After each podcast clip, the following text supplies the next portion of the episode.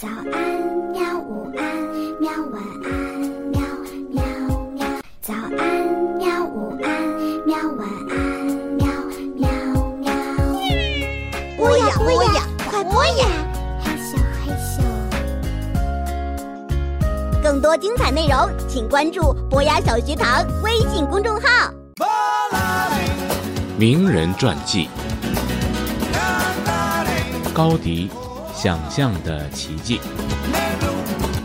刘思原著，维塔利会，读小库出品，博雅小学堂制作播出。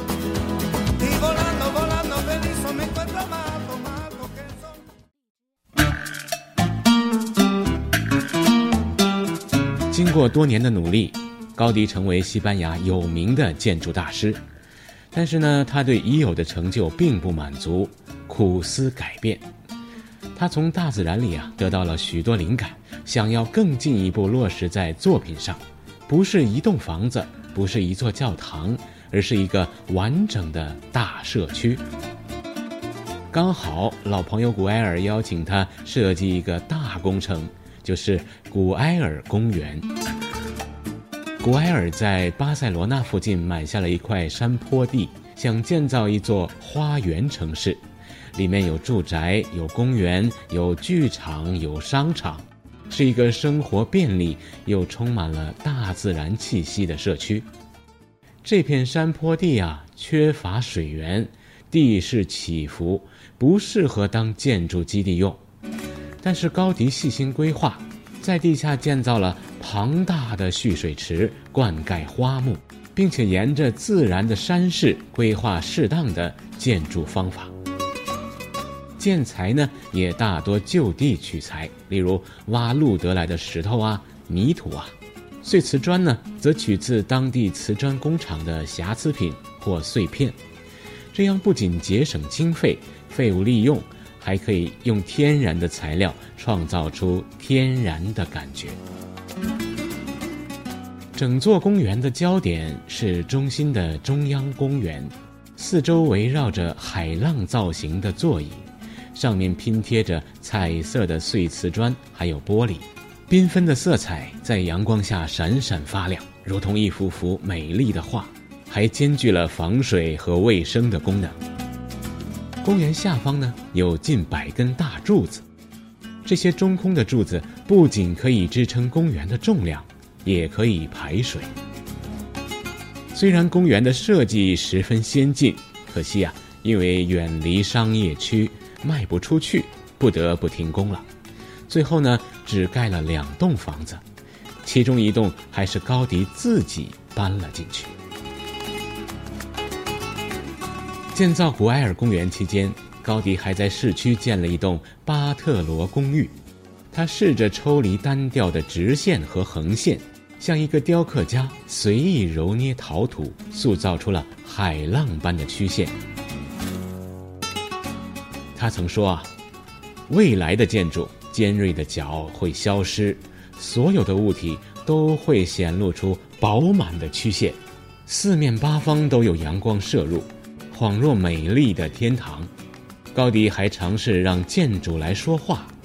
这栋巴特罗公寓其实取材自圣乔治屠龙的故事，故事中的龙代表西班牙，弯曲的屋顶呢象征着龙的背脊。上方的十字架则像是一把利剑，插进了龙的身体，吐露加泰罗尼亚想争取独立的意思。老年的高迪和年轻的时候大不相同，除了探勘工地以外，他几乎很少在公共场合露面，也不再注重外表，吃的喝的都很马虎，有的时候忙起来呀，连饭也不吃。他因为忙于工作呀，一生未婚，只有爸爸和侄女为伴，没有人知道他在日以继夜的工作的时候是否会感觉孤寂。圣家堂的工作一直持续着，高迪希望能超越当时的技术，盖一座属于未来的大教堂。他把自己发明的技术全都用上了。整座教堂以十字形为主体，中间是高达一百七十米的耶稣塔和圣母塔，周围环绕着十六座高塔，象征着四部福音书的作者和十二位门徒。整整十八座高塔冲入云霄，好像主教的令牌冲入了天堂，又像平地隆起了一座雄伟的高山，带领着大家走向了天父的怀抱。他还要人们一进入教堂就可以感受到圣经的教义，因此呢，他在高塔中设计了三个大门，东面是诞生门。上面雕刻着耶稣诞生的故事，西面呢是受难门，雕刻着耶稣去世的情形，前方呢是荣耀门，雕刻着耶稣的光荣和权柄。教堂施工的时候发生了许多困难，导致这个进度啊严重落后。例如，教会坚持这是一座穷人教堂，只肯收取小额的捐款。所以经费常常不足。第一次世界大战爆发以后呢，经费几乎完全中断。高迪啊，常为这个募捐而四处的奔走。还有就是他爱更改设计的老毛病，也是延误工程的主因。例如啊，塔身本来是长方体的，但是盖到一半的时候呢，他发现方柱会使这个塔顶变得太尖了。就改成了圆柱体，浪费了许多时间和金钱。不过，高迪最大的压力可能是来自时间。一八八六年的时候，他还相信，只要有足够的经费，就能在十年内完工。但他很快就发现，工程浩大的超乎想象。他常常开玩笑说。大概只有耶稣的养父，木匠圣若瑟，也就是圣家堂的主保护人，才有可能完成这座教堂。这段期间，父亲和侄女儿相继过世，他就变得更加的孤僻，连拍照都十分的抗拒。一九一四年，他的好朋友兼同事贝伦格尔去世了，大概是察觉到时间不够了。高迪不再接受其他的委托工程，完全专注于兴建教堂。后来呢，干脆就住在了工地。他一手包办所有大大小小的事项，包括为教堂建石膏模型、做结构实验，几乎是不眠不休，整整工作了十二年。一九二六年的六月七号。高迪和往常一样，工作完毕以后呢，散步到圣菲利普教堂去祈祷。没想到途中被电车撞倒，还被拖行了整条街。没有人认出这位衣衫褴褛的老先生就是著名的建筑师高迪，连出租车也拒载这位老乞丐。警察送他到医院的时候已经太迟了，他三天以后。就去世了。那个时候，东面的诞生门只完成了一部分，四座塔也只完成了一座，就像一棵巨大的枯木立在了荒凉的沙漠中。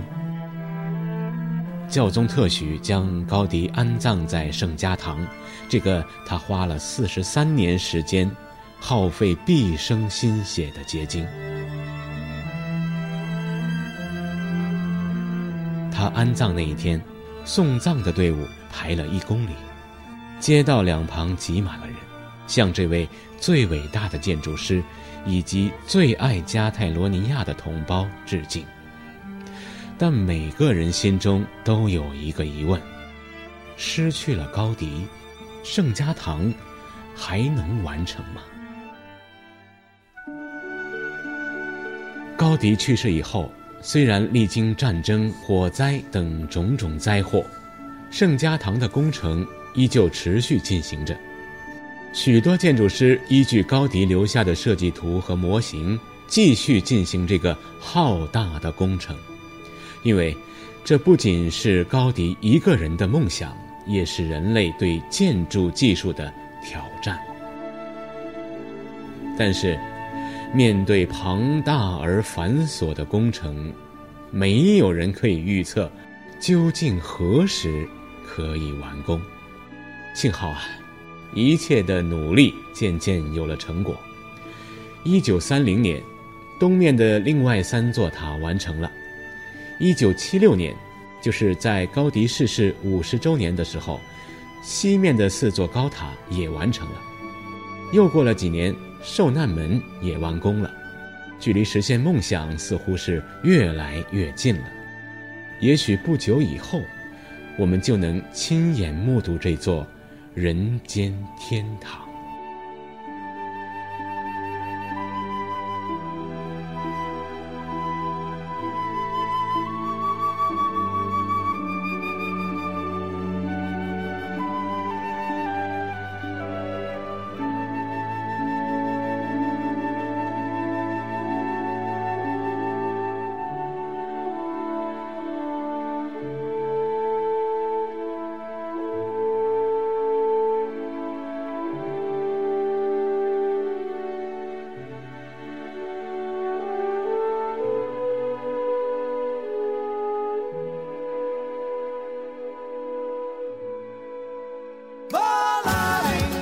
名人传记：高迪，想象的奇迹。刘思原著，维塔利会读小库出品，博雅小学堂制作播出。